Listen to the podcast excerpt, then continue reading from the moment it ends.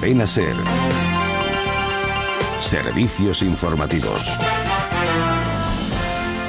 Son las 3 de la madrugada, las 2 en Canarias. El temporal que atraviesa la península amaina este domingo, pero 16 provincias permanecen en alerta por viento, lluvia o nieve en el norte y en el este del país. La jornada de ayer deja cientos de incidencias en toda la península. En Galicia, un pescador continúa desaparecido. En Murcia, dos niños han resultado heridos de gravedad. Natalia Castro. Dos niños han resultado heridos de gravedad al caerse de un castillo hinchable en Murcia y continúa desaparecido un pescador de 70 años en A Coruña, Galicia, una de las regiones más afectadas donde se han vivido olas de más de 5 metros de altura y se han registrado más de 500 rayos. Además, el viento ha provocado desprendimientos en la Catedral de Ciudad Real y en parte de la muralla de Roa, en Burgos. Se ha activado el nivel de alerta en la misma comunidad por la crecida del río Arlanza y en Madrid los bomberos han atendido 145 incidencias, entre ellas la caída de dos árboles de Navidad que decoran la capital. En torno a 380 españoles llevan casi 24 horas atrapados en el aeropuerto JFK de Nueva York. Su vuelo debería haber salido hacia Madrid a las 4 de la madrugada del sábado. Air Europa asegura que el vuelo se ha suspendido por problemas mecánicos. María Lalinde. Los 385 pasajeros se quejan de que desde Air Europa no se han preocupado de ellos y que ningún responsable de la compañía ha dado la cara. Hablan de que se sienten secuestrados en el aeropuerto donde solo han recibido un vale de 15 dólares para comer. Carlos Torregrosa es uno de los afectados. Alojamiento, ni muchísimo menos como la normativa legal exige ponerlos a bordo. Si ha tenido una avería el avión que nos tenía que llevar, pues se busca otro avión y nos mueven al pasaje de 385 personas de vuelta a nuestras casas. Por su parte, Air Europa ha comunicado en su cuenta de Twitter hace unas horas que el avión tenía la nueva salida programada para las 12 de esta noche, hora española, pero los pasajeros aún siguen esperando en el aeropuerto. Las palabras de los presos de ETA no convencen ni al Ejecutivo vasco ni a los principales grupos de la oposición. Varios reclusos han mostrado este sábado en Durango su total conformidad con el comunicado del colectivo de presos en el que se reconocía el daño causado y se aceptaba la legalidad de la política penitenciaria. Guillermo Lerma. El acto de presos celebrado en Durango no es suficiente para el gobierno vasco. Cree que los etarras escarcelados deben reconocer el daño injustificado que han producido y apelar al desarme inmediato de la banda. Para el ejecutivo de Íñigo Urcuyu tienen que abandonar la retórica y pasar de las palabras a los actos. Esta comparecencia de los presos, añaden, solo supone la escenificación de una estrategia ya conocida por todos.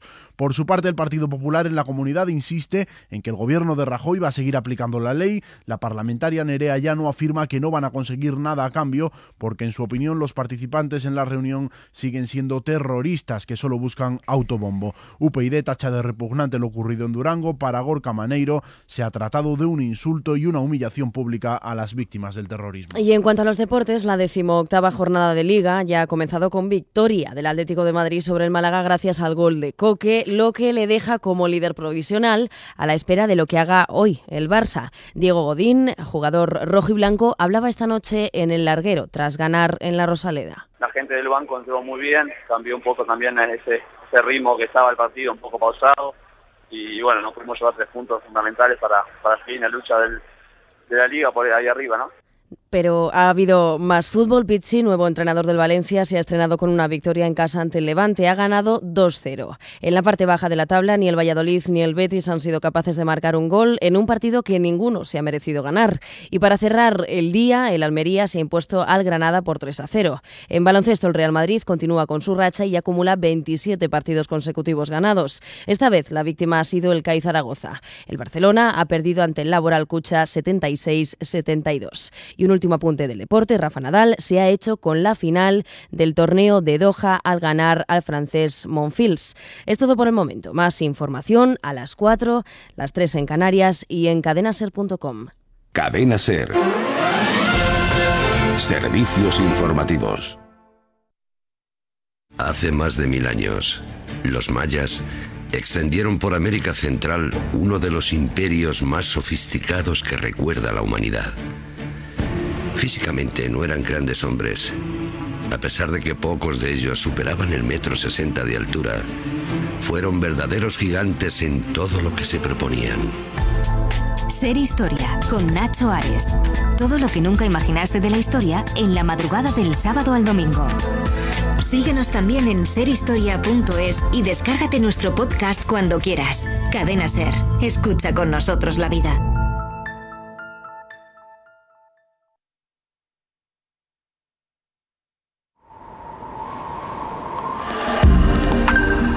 Nunca antes habías estado tan cerca de lo desconocido. Milenio 3. Cadena Ser.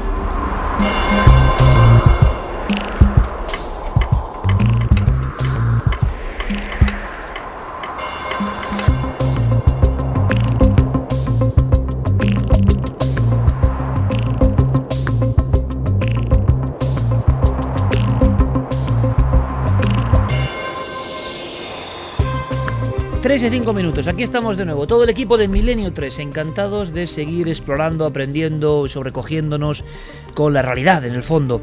Eratstundstag, algo así. Seguro que hay alemanes ¿Cómo, que cómo? están diciendo Eratstundtag. Ah, muy bien. Bueno, pues, san. ¿sabes lo que es esto? No. Miedo al insomnio. Término acuñado en 1967, es decir, ese estrés que se produce porque uno sabe que la noche va a ser de pesadilla en vigilia. Eh, hemos conocido casos, como los contados tan dramáticos, eh, donde el sujeto está soñando en vida. Eso sí que tiene que ser tremendo, ¿no? Soñar en vida.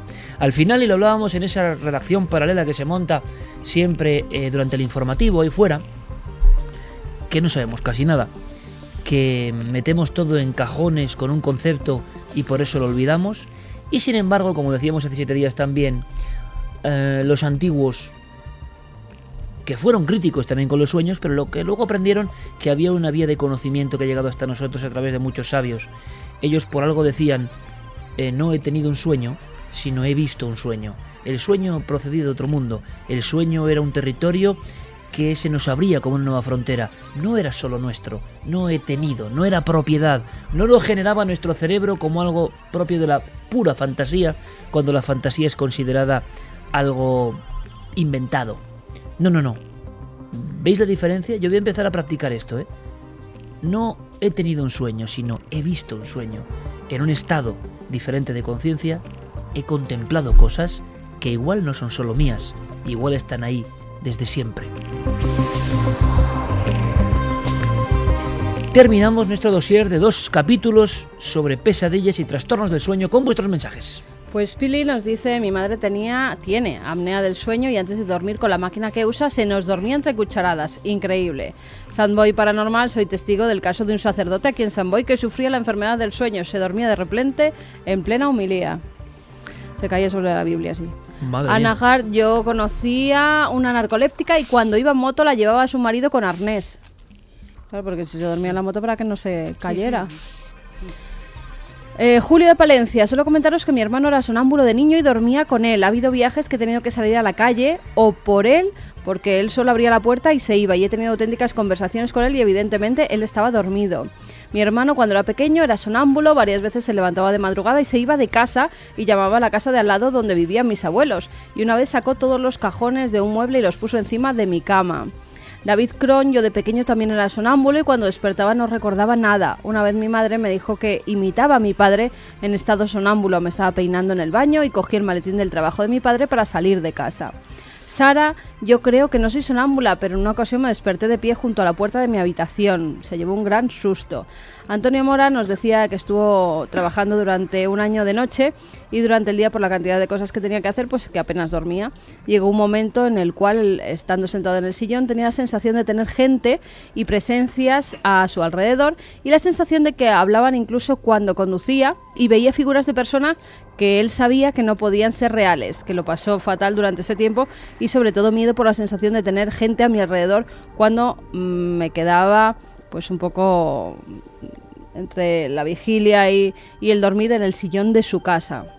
Ricardo nos decía, acabo de, despertarme al empezar tu programa, casualidad, no lo sé, estoy de vacaciones porque me cuesta dormir donde vivo. Me levanto sin energía o al dormir con algunas personas, algún mecanismo inconsciente se activa en mí, algún tipo de empatía con el lugar o las personas que me lleva a perder vitalidad. Es una pequeña tortura y ahora mismo he huido de vacaciones por pura supervivencia. El peor momento es a las 3 de la mañana. Alguna puerta inconsciente se abre de manera que la zona oscura domina el momento. Mis experiencias me hacen sentirme solo y aislado, pero tengo esperanza en poder darle una vuelta a todo esto.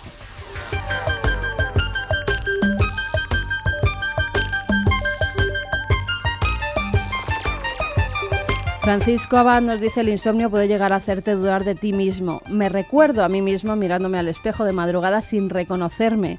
Llegué a creer que el que estaba a través del espejo era un desconocido que miraba mis ojos con cierta siniestrabilidad.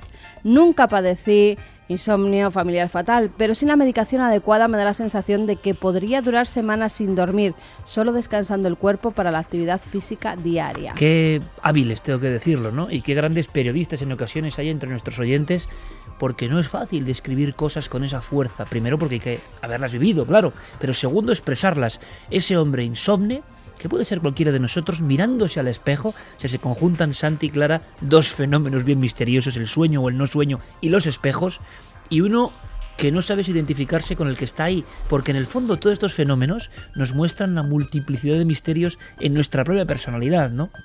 La irestabilidad, la sensación permanente de, de angustia, de nervios, el mal humor que parece que está asociado, ¿no? Al no dormir, nos falta algo, nuestro organismo no está bien.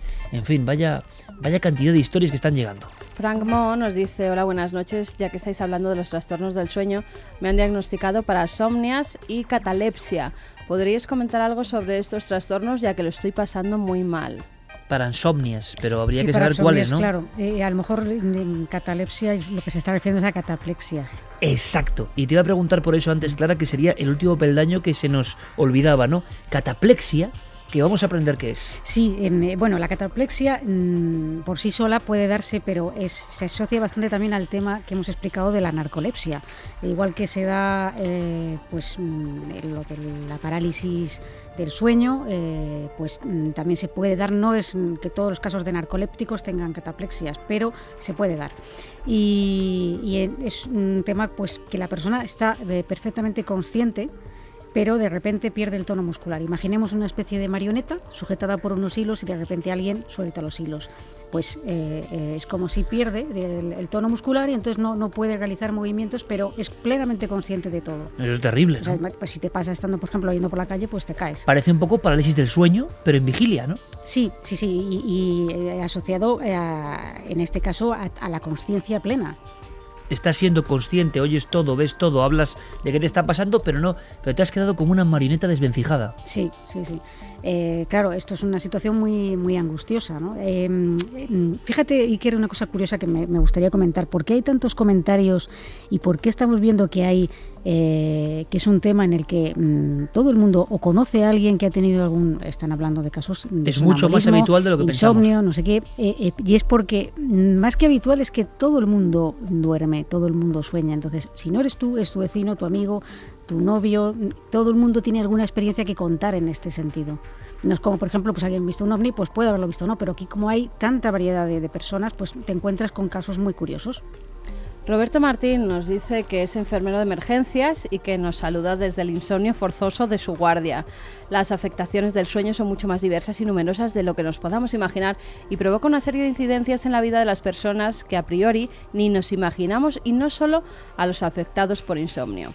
Basta durante un tiempo no muy largo con dormir mal, no hacerlo de una manera correcta o simplemente no hacerlo el tiempo que sea necesario. Y me atrevería a decir que estamos ante la causa de muchos accidentes de tipo laboral, de tráfico, que dada su afectación a terceros nos pondrían ante un escenario de auténtica alarma pública de poder cotejarse esos datos.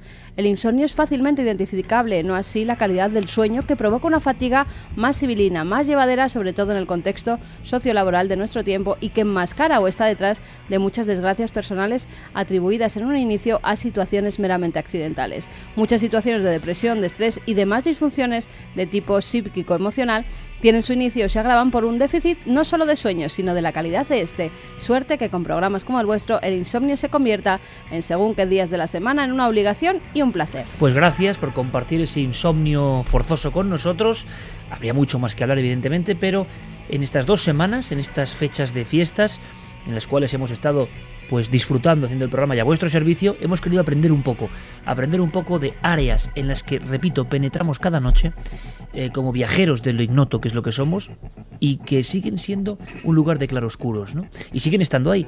Y no ha variado mucho el conocimiento desde el libro con el que empezábamos este dossier, El sueño y sus trastornos, un libro que nos conducía al grabado de Goya a esas criaturas, a veces luminosas, no solo oscuras, que se cruzan en nuestra vida como si otro universo se hubiese abierto en nuestra conciencia. Vamos con otra historia, yo creo que va a ser muy interesante, pero lo hacemos viajando a otro lugar maravilloso. Noel Calero nos envía directamente esta nave radiofónica, se marcha del sueño a Egipto, un lugar que hace mucho que no visitamos radiofónicamente, un lugar que nos puede sonar a las 3 y cuarto. ¿Qué os parece? Así.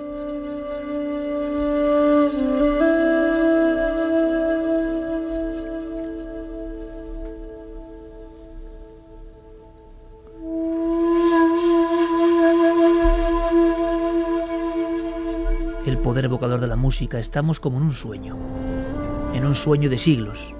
Vemos las pirámides. En la gran y perfecta pirámide de Keops hay un misterio, un misterio de última hora, un misterio que os va a sorprender a todos, incluso aparte del equipo, sorprendente de verdad. Hay muchas teorías sobre quién hizo o de qué forma las pirámides. Se habla de un cartucho concreto, de un signo en rojo, que es lo único que identifica al faraón Keops con la perpetua maravilla del mundo, la Gran Pirámide. Y hay conspiración esta semana sobre ese signo en una cámara prácticamente inaccesible en las entrañas del gigante de dos millones de piedras. Han pasado cosas y os vamos a contar con toda la información e invitados de excepción.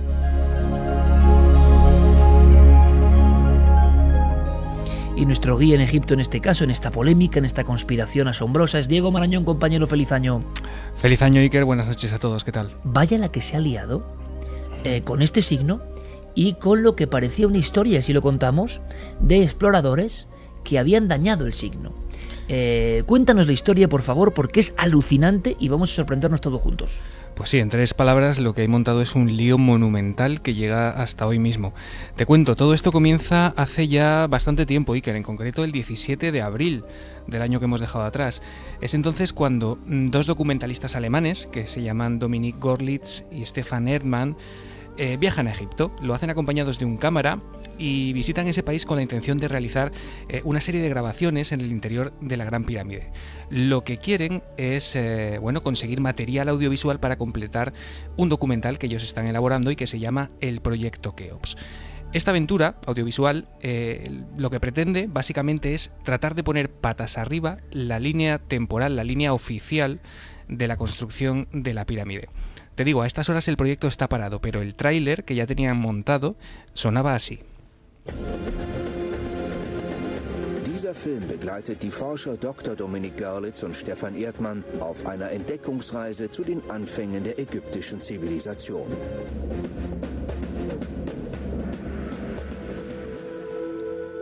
Ahí tenemos el documento, Diego, es decir, estaban ilusionados porque no sé, habían descubierto algo que cambiaba lo conocido en torno a la historia de las pirámides. Bueno, ellos iban detrás de algo que hiciera cambiar esa historia. Hemos escuchado en ese tráiler ahí de fondo no, esos nombres, Dominic Gorlitz y Stefan Erdmann. Em, bueno, al parecer estos hombres, para obtener los permisos necesarios que les permitiesen grabar, se presentan ante las autoridades egipcias como arqueólogos, cosa que eh, se ha descubierto que en principio no son, con lo cual Iker el asunto como ves ya empieza mal desde el minuto uno. Gorlitz es biólogo, se autoproclama nada más y nada menos que discípulo de Thor Heyerdahl y Stefan Herman. No, está mal eso, ¿eh? No, no está mal como currículum. Y su colega Stefan Herman dirige un asilo, es su trabajo principal. Eh, ¿Qué les une a ambos? Pues un interés por el estudio de Egipto, como decimos, pero mm, desde esa perspectiva de un pasado mm, desconocido y desde luego no oficial. Ese pasado que no encaja con las tesis eh, oficiales. De hecho, Herman lleva 20 años investigando este tipo de cosas y ya ha estado varias veces en, el Egipto, eh, en el antiguo Egipto. Bueno, sea como sea, el gobierno egipcio Iker les facilita el permiso para entrar a grabar en esta cámara de descarga de la Gran Pirámide, que hay que decir que es un lugar muy especial, que generalmente está cerrado al público y en cuya roca aparece pintado, como decías, un símbolo peculiar. Bueno, Es- primero, Diego, es Sí. que ese lugar, para que nos hagamos una idea, no es eh, visitable. Habitualmente no es visitable. Puedes estar en determinados lugares y nosotros hemos estado en toda la pirámide, incluida la Cámara del Caos, que puede ser lo más desconocido, esa parte subterránea eh, en roca viva, pero que se utilizaba, dicen que para ritos iniciáticos, nunca lo sabremos, pero que tenía algún aspecto y parece de verdad eh, el inframundo egipcio creado, pero esa cámara donde está la única prueba, para que todos lo sepamos, ¿eh? no pueden ir los turistas.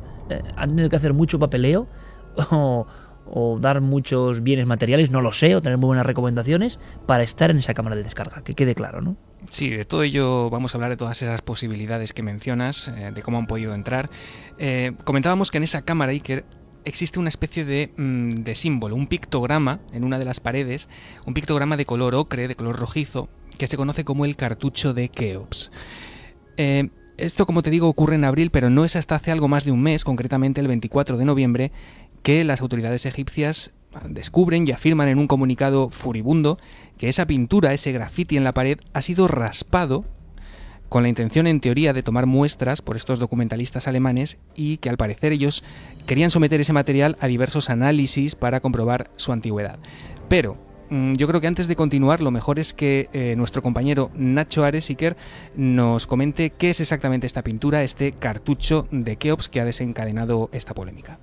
El cartucho con el nombre de Keops, que podemos ver en una de las llamadas cámaras de descarga que hay sobre la cámara del, sarcófago en la Gran Pirámide, fue descubierto en el año 1837 por Howard Weiss.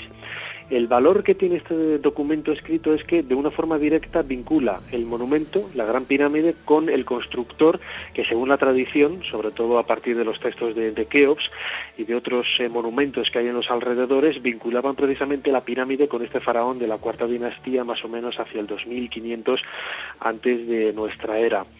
Eh, mucha gente desconoce que hay otros lugares en la Gran Pirámide en donde aparece también el nombre de Keops. Eh, Zacharias Sitchin en los años 60 dijo que era una falsificación de Howard Weiss para eh, buscar cierta notoriedad, pero se ha demostrado a todas luces que el cartucho es eh, real, que eh, Howard Weiss no lo, no lo falsificó y que se amolda perfectamente a la escritura, al tipo y el significado que se utilizaba en aquella época de la cuarta dinastía. A mí me ha extrañado siempre, Diego, tengo que decírtelo personalmente, ¿eh? que en toda esa mole impresionante, en ese prodigio de la historia de la humanidad, dentro de poco tendremos un ingeniero que ha hecho una cosa muy hermosa.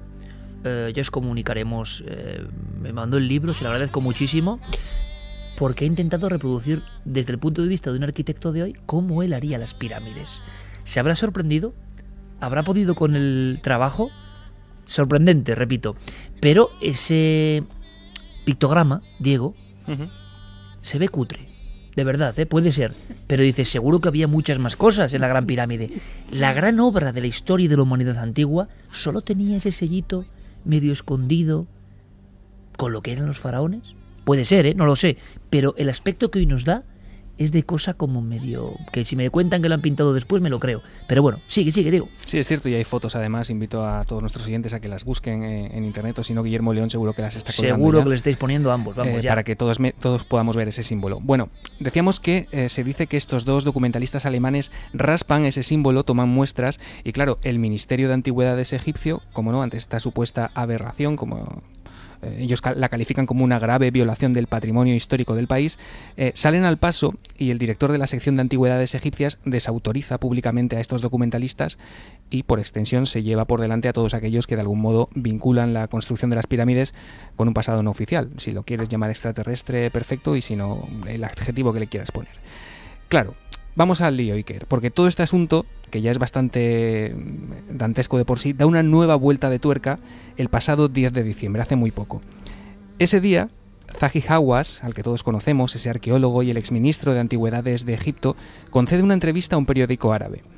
Y en ella acusa, sin venir a cuento y sin que nadie lo haya metido en medio antes, al famoso investigador Robert Bobal, que es el autor del Misterio de Orión, y le, acusa, le llama eh, un judío que trabaja en Bélgica y dice que es el líder y el que está detrás de este asunto y el que ha financiado personalmente la supuesta acción llevada a cabo por estos dos documentalistas alemanes e incluso le acusa de haber instigado el robo del cartucho, de querer llevárselo de Egipto. En esa entrevista, Hawass dice que Bobal lleva muchos años tratando de probar, eh, como sea, que la Gran Pirámide es, y leo literalmente, un producto judío y no egipcio, y que a raíz de eso lleva décadas pues teniendo enfrentamientos personales con él. Diego, eh, para que todo el mundo lo sepa, hablamos de uno de los grandes investigadores del tema egipcio, el que realmente de alguna forma eh, convierte en un axioma, compartido no, pero casi conocido por todo el mundo, de la correlación de las pirámides con las estrellas del cinturón de Orión, investigador infatigable de muchos campos, pero entre ellos la egiptología, muy buen amigo de nuestro compañero Javier Sierra. Eh, y estamos hablando de que muchas batallas internas que no se conocen. Hawa seguramente sigue siendo un hombre poderoso, con muchas influencias. Ha sido el Indiana Jones oficial del gobierno egipcio, seguramente el ministro con mayor categoría, con mayor poder, siendo Egipto un, país que vive de ese turismo, de esas pirámides también. Y una guerra más de fondo, judíos, eh, egipcios a los cuales se les retira la gloria, que es lo que molesta un poco, ¿no? A muchas personas eh, de, ese, de esa construcción de las pirámides. ¿Cómo sigue esta trama? Porque es una auténtica trama. Sí, sí, como dices, es una lucha de poder y de hecho Hawass, eh, de paso en esta entrevista, deja un recadito al ministro actual de, de, Antigüedades egipcio y le, bueno, le dice que hay que tener muchísimo más cuidado ¿no? con dejar entrar a ciertos investigadores que según él conducen a actos de vandalismo, como este en algunas zonas de la Gran Pirámide. Bueno, Bobal eh, te puedes imaginar que reacciona de forma inmediata, se queda muy sorprendido. Has hablado con él, ¿no? Sí, sí, hemos hablado con él, le vamos a escuchar ahora mismo. Él escribe una aclaración que envía a ese periódico eh, negando todas estas acusaciones. Él dice que, bueno, que niega su condición de judío para empezar, él se proclama católico, eh, aclara que jamás ha conocido a estas personas que han llevado a cabo este acto, que ni siquiera ha estado en Alemania desde 1999 y que en sus libros no menciona nada de lo que le acusa eh. Como tú dices, eh, comienzan así una serie de gestiones que, que, llevan a Bobal a puntos verdaderamente tremendos que nos va a contar porque para conocer todo esto hemos tenido el placer de hablar con él y nos ha atendido muy cordialmente. Esto es lo que nos contaba. El doctor Zahi Hawass acudió a los medios e hizo una acusación increíblemente absurda. Dijo que yo, Robert Baubal, o como él me llama, el judío de Alejandría, por cierto, no soy judío, es algo que no me importa. No tengo problema en que me llamen judío, pero en estos tiempos eso no es algo bueno en Oriente Medio. En fin, su acusación decía que el judío de Alejandría, Robert Baubal, pagó a los alemanes para que fueran y robasen el cartucho. Esto, por supuesto, provocó un gran revuelo en los periódicos y tuve que defender para que entiendas lo ridículo que es todo esto, para convencer a la prensa egipcia tuve que enviarles mi partida de nacimiento en Egipto, mi certificado de bautismo. No hay discusión posible. Llegó a un punto ridículo cuando un egipcio, no te voy a decir quién, me pidió que me sometiese a una inspección médica para probar que no soy judío. Ya sabes, querían inspeccionar mis genitales, así de absurdo es todo este asunto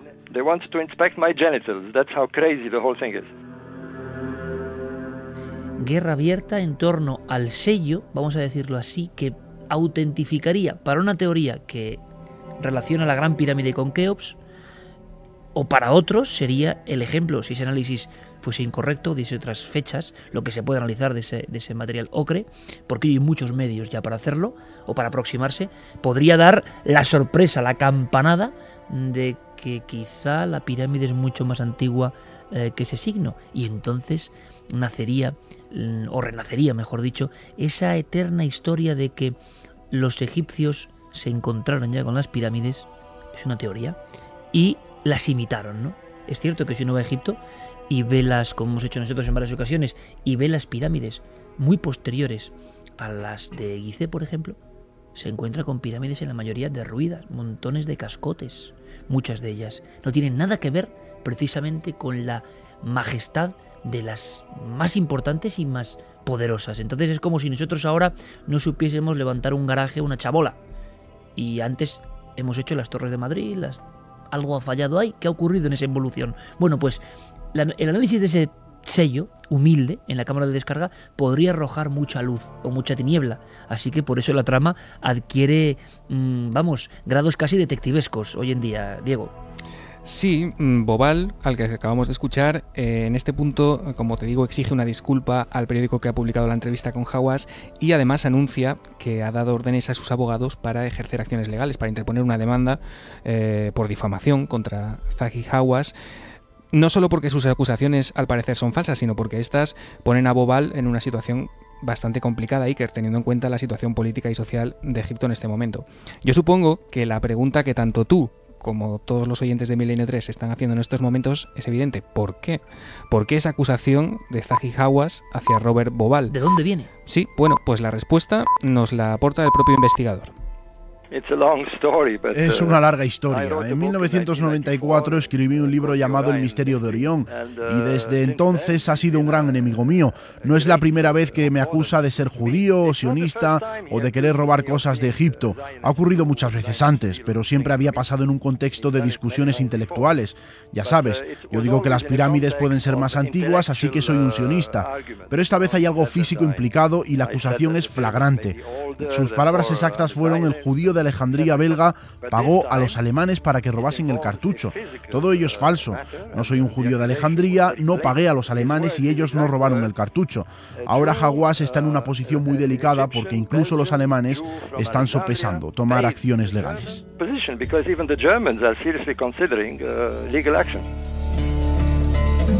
Guerra en Egipto en torno al sello de la discordia.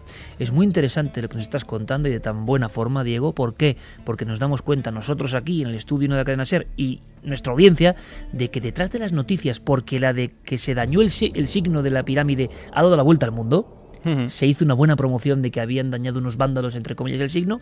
Bueno, pues a veces de fondo en las noticias hay otra historia que no se cuenta, batallas internas, incluso políticas, que no se cuentan. Continuamos. Sí, sí. Eh, como te digo, Bobal dice que no conoce a los documentalistas alemanes y los, eh, los documentalistas alemanes confirman que no tienen ningún tipo de relación con Robert Bobal, por su parte. Eh, uno de ellos, Dominic Gorlitz, emite un par de comunicados dirigidos tanto a Bobal como al doctor Mohamed Ibrahim, que es el actual ministro de Antigüedades de Egipto, el que ha sucedido en el cargo a Zahi Hawass. En ello se disculpa, lamenta lo sucedido, se reafirma en el carácter científico de sus investigaciones, se arrepiente de haber tomado las muestras porque, ojo, hay eh, una recogida de muestras, eso es cierto, pero veremos ahora que él puntualiza eh, varias cosas, que tenían los permisos necesarios para visitar la pirámide, que la toma de esas muestras eh, no fue algo que llevasen planeado, sino que se les ocurrió allí mismo, en ese mismo momento, y quizá lo más importante, como te digo, que ni siquiera llegaron a tocar el cartucho de Keops, es decir, Iker, que las muestras que sacaron de la cámara del rey, ellos dicen que unos pocos miligramos en total, no eran de esa pintura que, ha dado la vuelta al mundo en la noticia, sino de otras zonas más alejadas, hasta 10 zonas distintas, parece ser, que se encontraban a varios metros del cartucho de Keops, cosa que según ellos pueden probar porque, mm, bueno, claro, han grabado todo el proceso en vídeo, estaban haciendo un documental. Eh, como te digo, en ese comunicado, los eh, documentalistas ofrecen a pagar la multa que sea necesario pagar, eh, quieren colaborar en todo momento con las autoridades, quieren devolver lo que sea necesario y, por último, quieren liberar de responsabilidad a sus guías egipcios, porque, claro, de esta gente no hemos hablado, Iker, pero eh, los guías egipcios, los inspectores que los acompañaban, también están metidos ahora mismo en un buen lío. De hecho, el Ministerio de Antigüedades ha confirmado que solo pueden tomar medidas legales contra la compañía turística que gestionó la visita de estos documentalistas, por lo que ellos, los documentalistas, no van a ser perseguidos judicialmente, pero sí sus guías y los inspectores que los acompañaban. De hecho, en su momento, como tú mencionabas al principio, surgieron algunos rumores que hablaban de sobornos e incluso de pagos en dinero negro. La verdad es que todo esto ha llegado a un punto... Es de película, ¿eh? Sí, sí, que es prácticamente un conflicto diplomático. Hay quejas al más alto nivel. El gobierno egipcio elevó una protesta a la embajada alemana en el Cairo. Se llegó a un trato prácticamente extraoficial con el Ministerio de Antigüedades por el que, además, esto es muy curioso, los resultados de las investigaciones de estos documentalistas y el propio documental eh, quedaban eh, desde ese momento paralizados, es decir, no se podía continuar con esas investigaciones ni publicar absolutamente ninguno de los resultados que salieran de esas muestras. O sea, de repente el trabajo en sí eh, quedaba prohibido, tabú. Sí, de hecho, si tú quieres entrar ahora mismo a la página web en la que estas personas presentaban su proyecto y pedían colaboración económica, no puedes. Está desactivada desde hace varios días. Eh, Robert Bobal nos contaba que la UNESCO todavía no se ha pronunciado, que él quería hablar con ellos para ver que, si, si van a tomar alguna medida en concreto. Y por su parte, aunque Zahi Hawass no se ha retractado jamás en público de forma oficial, el 21 de diciembre se filtró un correo en internet Iker que Hawass había enviado a un periodista suizo en el que confesaba no tener ninguna prueba de que Robert Bobal estuviese implicado en lo ocurrido. Así que bueno, vemos que a sus 66 años eh, lo que parece Hawass es querer volver como sea a la primera línea de fuego. Él abandonó todo cargo público a principios del verano de 2011 y bueno, parece que estaría intentando recuperar de algún modo ese poder que comentabas y que durante tanto tiempo tuvo en la arqueología de Egipto. Sobre esto, sobre esta posibilidad que apunta eh, alguna gente, eh, algunas voces en, en la red, hemos querido preguntar también a nuestro compañero Nacho Ares. Después de la revolución del año 2011, de comienzos de año de 2011, cuando Hawass abandonó el cargo de ministro de Antigüedades, él, él, ha seguido trabajando en, en, la sombra, podríamos decirlo. ¿no? El ministerio ha continuado también funcionando y sí que es cierto que en un primer momento eh, se le echó la culpa de muchos de los problemas en el ministerio, aunque en los últimos meses me consta, me consta que son muchos más los que le echan de menos. ¿no? Es cierto que Hawass podríamos acusarle de egocentrismo, de megalomanía, de muchas cosas, pero el trabajo que ha realizado en las últimas décadas en Egipto es indudable. No creo en absoluto que necesite de este tipo de artificios para intentar recuperar un puesto que a todas luces mucha gente está reclamando eh, en el propio país, en Egipto. ¿no? 3 y 35, polémica enorme. Veremos en qué queda todo esto, pero de verdad es como, no sé, nos recuerda a las épocas de los primeros investigadores metidos ahí en la noche en la Gran Pirámide. Y que queda una bomba. Es que ¿Cómo es rematamos? Bomba. Sí, sí, te lo tengo que contar inmediatamente y muy rápido. Hay que estar muy atentos a todo este asunto, no le hay que perder la pista porque eh, Robert Bobal nos ha contado que prepara de alguna manera un contraataque que puede sorprender a más de uno. Él mismo nos daba algunas pistas de lo que puede avecinarse en las próximas semanas o meses. Atención porque es muy interesante, le escuchamos. Hay algo más en marcha, aunque no te puedo contar mucho todavía. Ahora tenemos una sospecha al revisar las imágenes que se tomaron durante varios años. Tengo entendido que Stefan Erdmann ha visitado la cámara de descarga varias veces desde 1994. Ha estado allí muchas veces y por tanto tiene muchísimas imágenes. Ahora sospechamos que en esa cámara han podido tener lugar excavaciones secretas, quizás realizadas en la época de Zahi Hawass. Esto es un gran escándalo que podría haber causado grandes destrozos en ese lugar. Una gran cantidad de piedras milenarias se habrían roto.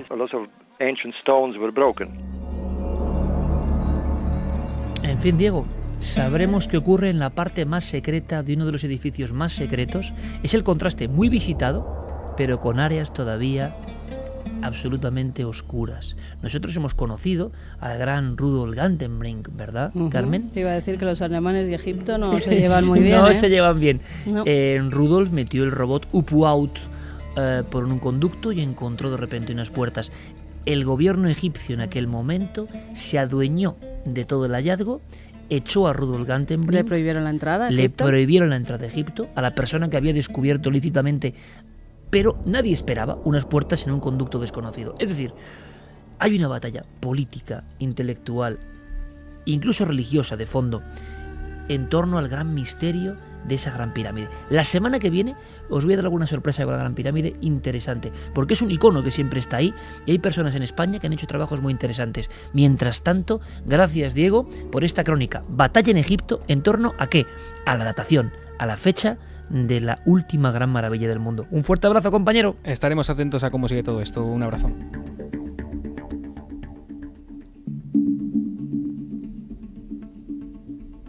Y es que al final casi sobran comentarios, ¿no? Porque en el fondo es la misma historia de siempre. Pues es que tampoco se entiende muy bien. Quieren coger muestras del cartucho y al final no cogen muestras del cartucho, sino que las tienen que coger de otros suena sitios excusa, para suena ver excusa si de que es... sí que la han cogido, pero dicen que es de otro sitio, ¿no? Porque Claro, no, ocre pero, rojo ni mucho pero esa zona. decía que podían mostrar en las imágenes que han grabado en vídeo que ellos no eran, que habían cogido de otras zonas para identificar la edad, con lo cual tampoco tiene mucho sentido. Guillermo León acaba de subir a las redes sociales las muestras incluso que han cogido y se ve el ocre rojo. En la nave del misterio, como siempre en redes sociales, Guillermo León, con toda la información en este programa ya interactivo. Pero en el fondo, compañeros, aunque sea brevemente, la eterna historia, cuando los políticos, los ministros, los que gobiernan, quieren tener todo el oropel y sin embargo nos da la impresión de que la Gran Pirámide guarda muchos secretos que si no se descubren, es por ese control férreo de la información que sigue existiendo, ¿no? Bueno, y en esta historia además hay un contraste tremendo entre la majestuosidad del edificio, lo enorme del misterio que alberga y de los secretos que encierra, y eh, lo cutre del sainete, digámoslo así, porque realmente lo que se está montando es un espectáculo que no sé si en Egipto será muy común, pero en latitudes latinas lo conocemos bien. Y es precisamente eh, una de esas cosas que, llama muchísimo la atención, como hasta a veces los seres humanos, hasta lo más majestuoso, hasta el misterio más insondable, lo podemos eh, mancillar con nuestras pequeñas miserias. Muy buena reflexión, Santi, porque la sensación que hay en Machu Picchu ocurrió algo parecido hace apenas unos días, ¿no? Informábamos de ello. Unas personas con escáneres detectan otra puerta desconocida, donde parece, dicen que hay metales preciosos, quizá la tumba de un inca, algo importante, y el gobierno peruano en este caso lo primero que hace es quitarles de medio, ¿no?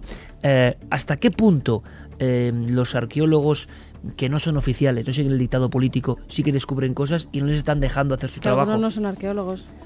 Claro. Como en este caso, Claro. es que el problema es que va cualquier documentalista y raspa, yo qué sé, tú vete al Museo del Prado y me voy a llevar un, un trocito de las meninas Claro. para analizarlo. Lo que ocurre Es que no puede ser. es que, por otro lado, los grandes hallazgos de la historia arqueológica nunca lo han hecho arqueólogos.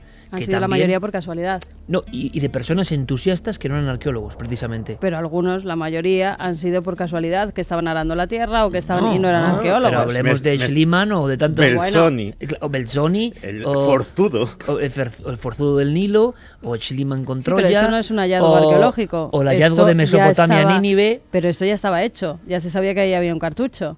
Y estos dos, no teniendo ni idea de arqueología, van y lo destrozan. Ahora, a mí, yo no sé, eso habrá que verlo, pero a mí la idea de analizar el cartucho me parece interesante, porque sabríamos algo más sobre la datación de la pirámide. Ya, en fin, pero con permisos.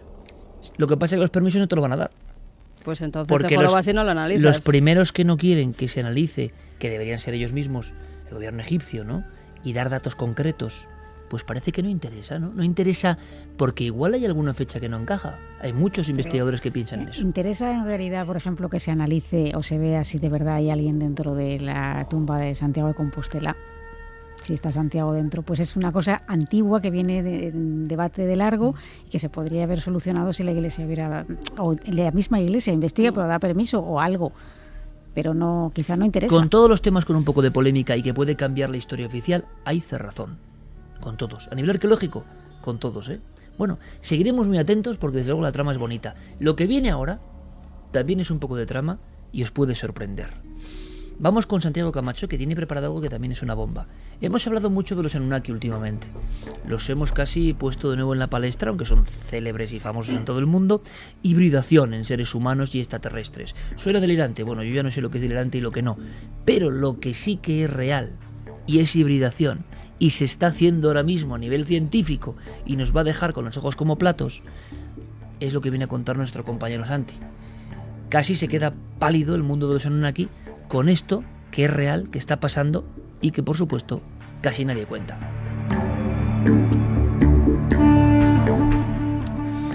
Pues sí, que como muy bien estabas diciendo, últimamente hablamos mucho de hibridación, no solamente en el caso de los Anunnaki, sino también esa cuarta especie humana que forma parte de nuestro ADN y que queda desconocida. Pero eh, a día de hoy eso está sucediendo en miles de laboratorios de todo el mundo. Hace algunos años, en la Universidad de Edimburgo se abrió la caja de Pandora. Se creó el primer animal genéticamente híbrido, no por hibridación de, eh, reproductiva, sino en un laboratorio de genética que concretamente era una mezcla de una cabra y un cordero. La cabra y el cordero, aunque se parezcan algo, son dos especies completamente diferentes, no se pueden eh, mezclar sexualmente, etcétera, etcétera. Pues en la Universidad de Edimburgo nació un animalito con cabeza de cabra y cuerpo de cordero.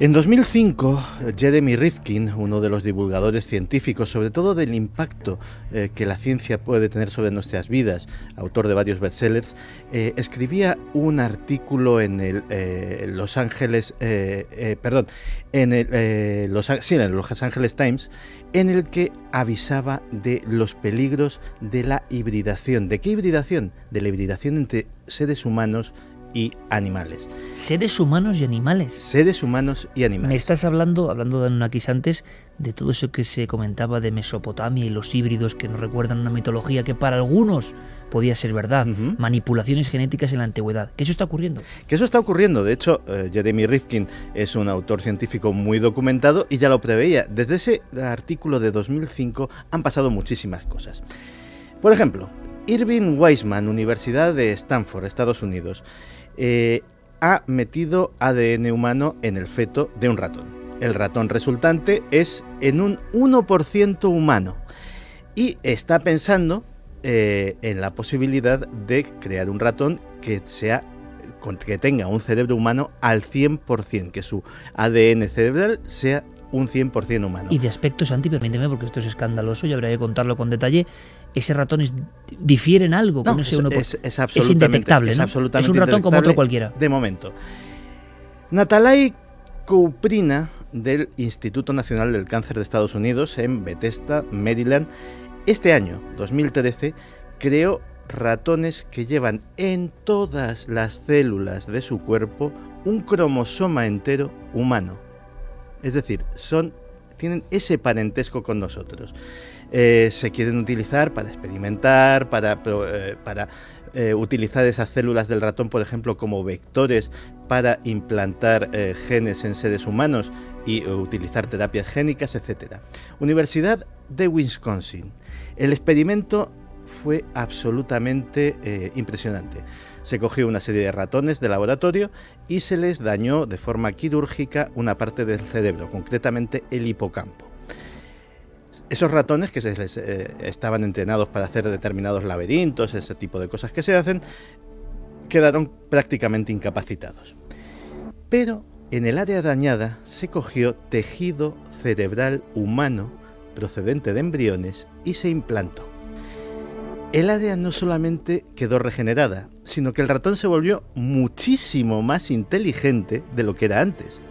También en la Universidad de Rochester se han hecho experimentos semejantes. Son ratones que empiezan a pensar como humanos.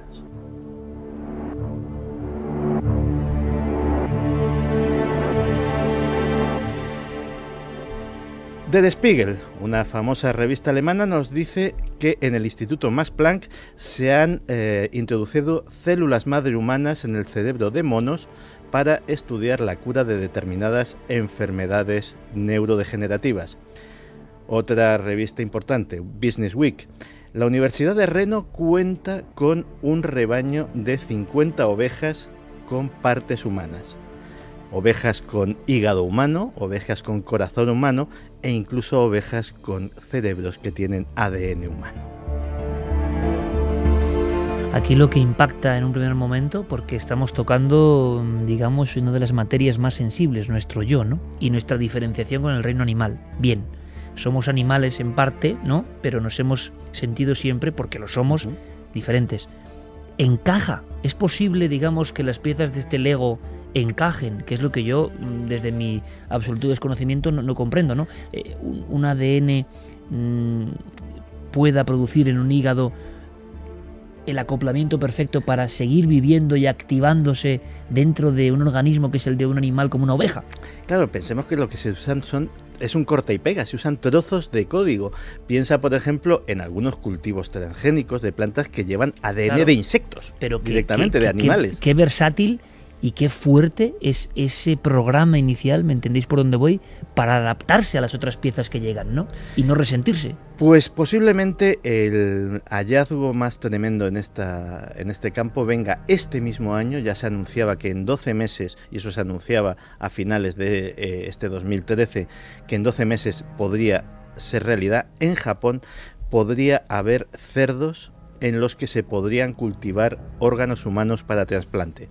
El cerdo es un animal que eh, a nivel médico, a nivel anatómico, sobre todo las vísceras internas, el corazón, el hígado, los riñones, tienen una semejanza con el ser humano enorme y por tanto eh, se podría, eh, mediante un sistema genético, hacer órganos plenamente compatibles con un receptor y mm, literalmente cultivarlos dentro del animal. Pero el artículo de 2005 de Rifkin dejaba eh, abierta una puerta que yo creo que es la más inquietante de todas. Él hablaba de que en determinados laboratorios se está investigando en conseguir algo que los científicos llaman el humancé. Imagínate de qué híbrido es, de un humano y un chimpancé. Los chimpancés comparten el 98% de nuestro genoma y ya de por sí son muy, muy, muy inteligentes. Hay test eh, que pueden decir que un chimpancé adulto de cierta edad puede llegar a tener la misma capacidad, eh, al menos para solventar problemas complejos, que un niño humano de 3 o 4 años. Esos uh, humancés serían utilizados como sujetos experimentales. Es decir, qué mejor que un organismo que genéticamente fuese prácticamente igual al de un ser humano, pero en el que se pudiese experimentar, a veces de formas muy crueles, sin que hubiera limitaciones éticas. Pero claro, si es tan humano, ¿qué nos impediría usarlo para trabajos pesados o peligrosos? ¿A qué suena el argumento de una película? A mí me suena la historia que cuentan de los Anunnaki, ¿no? Efectivamente. Nos crearon para esclavizarnos. O lo que se contaba en la película del planeta de los simios. Básicamente era el principio. Pero claro, imagínate que alguno de estos híbridos, no solamente estos, uh, estos chimpancés, un simple ratón, consiguiese escapar y reproducirse en libertad reproducirse con ratones de campo, con ratones salvajes, y que ese, esa minúscula parte de ADN humano empezase a viajar por la cadena reproductiva. ¿Qué consecuencias podría tener eso dentro de mil años en la evolución de esa especie? La verdad es que pone los pelos de punta imaginarlo. Legalmente, curiosamente, además, hay un vacío tremendo por ejemplo, la Academia de Ciencias Norteamericana tan solo recomienda, y es una recomendación vaga, no introducir ADN humano en animales. En el Reino Unido hay tres laboratorios, concretamente el del King College, el de la Universidad de Newcastle y el de la Universidad de Warwick, que tienen licencias gubernamentales para llevar a cabo este tipo de experimentos. Y lo más tremendo del asunto, ya hay varios laboratorios que están planteándose hacerlo al contrario. Porque si estamos introduciendo código genético humano en algunos animales con determinados fines, ¿sería lícito colocar código genético animal en los seres humanos para mejorar sus capacidades, para hacerles resistentes a determinadas enfermedades o para corregir algún mal hereditario?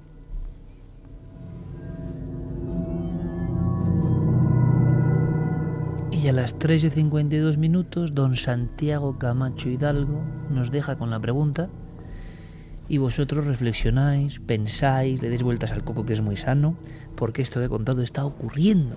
Está ocurriendo ahora mismo, no hay que ser Anunnaki para jugar a ser Dios.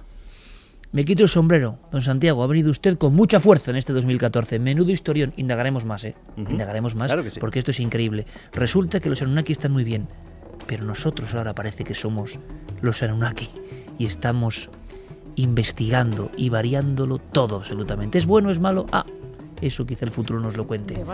Nos marchamos.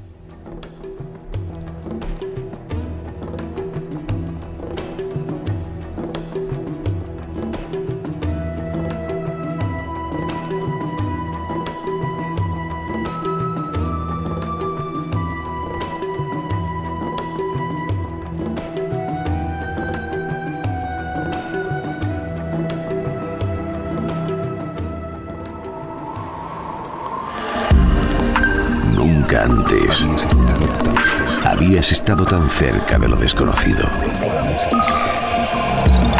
Milenio 3. Cadena Ser.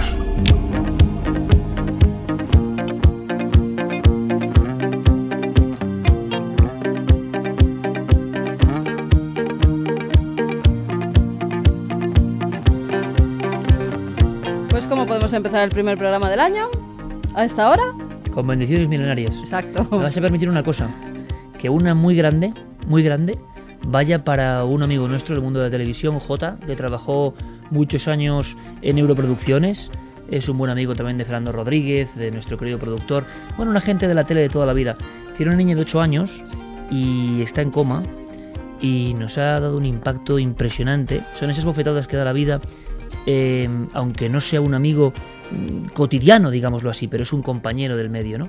Cuando la vida te viene con historias como esta, ¿qué mensaje hay? Pues que en el fondo no podemos quejarnos absolutamente de nada, que hay que aprovechar cada día como un regalo, porque hay terribles dramas a, diario, terribles dramas a diario, niños que parece injusto que se debaten entre la vida y la muerte, y entonces ¿qué problema puede tener alguien que se angustia por qué? Que os angustiéis por qué? Cuando está pasando esto a esta misma hora. Nuestra bendición de todo el equipo, con toda la fuerza, ojalá sirve de- sirva de algo y creer en los milagros Sobre todo la energía de todos de todo los mundo. oyentes que para esta que nenita, por favor. hacia esa niña. De 8 años en coma, ¿no? Lo que es la vida. eh, el terrible aprendizaje durísimo a veces de la vida, nuestra bendición, nuestro esfuerzo, nuestro apoyo, cientos de miles de amigos pensando en esta criatura que debería, por favor, salir adelante.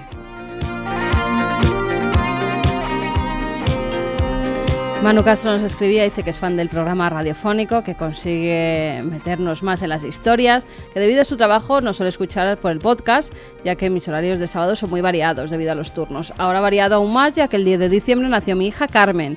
Os pedí bendición milenaria la semana que nació y no pudo ser. Seguro que estabais a tope de correos. Pues sí, hay muchas bendiciones, muchos nacimientos. Así que bueno, ahora se la damos, ¿no? Con esta música A mi maravillosa. tocaya, Carmen. Qué curioso, ¿no? Qué contraste, ¿no? La vida siempre sombras y luces y nosotros queremos creer, todo este equipo queremos creer sobre todo en eso, en la luz. También nos escribía José Antonio, sin poder dormir, escuchándose hablar de sueños junto a un nuevo seguidor, mi hijo Pablo, que nació el pasado 24 de diciembre y por el que me gustarían las bendiciones milenarias. Por la cara que pone, debe soñar algo agradable. Curiosamente, Seguro. en su cuna pusimos un vinilo con el inicio de un poema de Machado que dice, era un niño que soñaba. Maravilloso. Eh, ¿Conocéis algún programa donde pase esto? ¿No? Y además es que esto no ha surgido porque sí, ha surgido así, por naturaleza espontánea. Y nosotros, de esta forma simpática, lo que trasladamos es eso, que la vida les sea aventurosa, ¿no? Que es lo más bonito y que igual sus padres se lo pongan dentro de muchos años. Sería precioso, ¿no? Como están haciendo muchos. Miguel Ángel Salvatierra dice, buenas madrugadas equipos, soy de los pocos afortunados milenarios que puede escucharos todos los días de la semana, ya que habitualmente os escucho a través del podcast y mi hija Daniela, de cuatro meses, que no me deja parar, se encarga de dosificarme el programa en cortes de 15 minutos. Estoy deseando que crezca para ponerle la radio. No cambiéis ni os marchéis nunca. Un abrazo. Además, qué bonita es esta música y cómo se ha ido identificando con todo esto. Es un poco el himno luminoso milenario. Hemos tenido muchos, ¿eh? Pero este es el de ahora, con Mike Oldfield, North Star Platinum. También decir que no sé quién lo habrá hecho, hay una especie de viñeta en la que se ve a los tres reyes magos y dice el primer rey mago, qué faena, que siete días tiene la semana y justo nos toca repartir los regalos el día de cuarto milenio. El otro rey que va detrás dice, sí, y además vamos por en medio del desierto y no conectamos bien con la cadena. Y el otro dice, yo creo que mi camello está empequeñeciéndose. O sea que quien haya hecho la billeta, muchísimas gracias porque es muy buena y muy graciosa. Mañana, noche de Reyes, noche mágica, noche de ilusiones, todos muy preparados. Y hablaremos, hablaréis de eso, ¿verdad, Santi Carmen? Pues sí, mañana vienen los Reyes y que nos quedan muchas cosas por saber de, de sus majestades. ¿Pero eran tres, Santi? Artaban, ¿quién era? Bueno, mañana ¿Iban solos? La estrella de Belén, ¿qué era? ¿Qué era? Bueno, eh, hay una cosa muy bonita y es que mañana viene un amigo. Yo espero que, bueno, nos cuente lo que él sabe. Una de esas personas que dices, nunca me imaginaría esta persona, oyente y seguidor de Milenio 3, ¿no? Pues yo creo que nos va a contar cosas francamente maravillosas. Ha sido un placer, como siempre, Noel. Gracias. Un abrazo, feliz año, compañero. Santi, mañana te veo. Has venido con mucha fuerza, amigo. Un abrazo. Año nuevo, vida nueva. Sí, señor. Javi Pérez Campos, que te has dado una muy buena paliza y has tenido día alardiano y delirante. Un abrazo, compañero. Un abrazo fuerte y que los magos sean buenos con nosotros también. Y que los con daimones. todos los oyentes.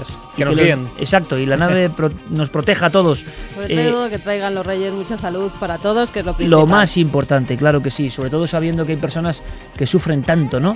Eh, yo creo que es el gran aprendizaje, ¿no?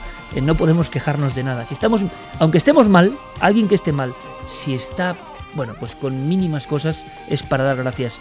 Clara, que estamos encantados de que estés con nosotros, lo pasamos fantásticamente y que pues te queremos mucho más tiempo aquí. Yo encantadísima también. Feliz año, amiga. Igualmente. Mañana nos vemos, Carmen. Mañana nos vemos a eso de las once y media, que no nos falten, porque luego se tienen que ir corriendo a dormir, que vienen los reyes. Mañana es una noche muy bonita, muy mágica, ya coincidido un cuarto milenio y nos encanta.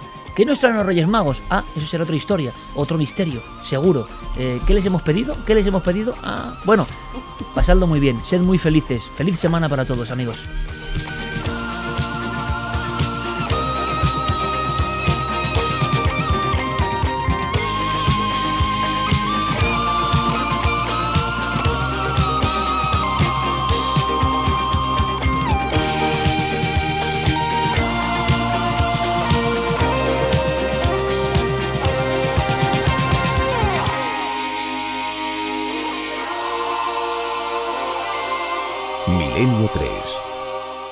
Cadena Ser.